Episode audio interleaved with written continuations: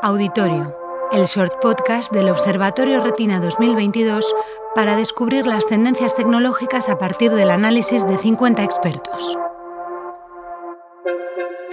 Solucionar problemas relevantes de forma responsable. Ese debería ser el propósito, aunque parece que lo hemos olvidado.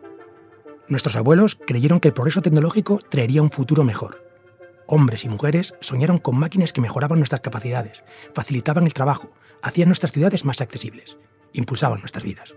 El siglo XX empezó así, como una utopía futurista, y sin embargo terminó sumido en la nostalgia. 2.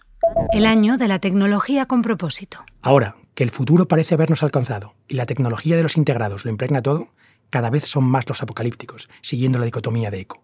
¿En qué momento la distopía digital sustituyó la utopía tecnológica? ¿Quién dijo que la tecnología debe enriquecer al 0,1% de la población y no mejorar la vida del otro 99,9%?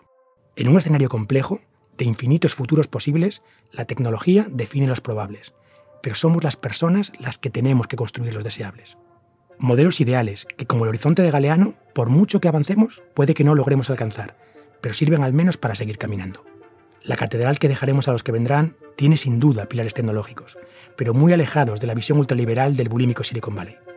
La innovación digital se ha centrado en hacer más ricos a unos pocos en vez de mejorar la vida de muchos, una visión mercantilista que reducía la inversión en ciencia fascinada por los cantos de sirena de la tecnología.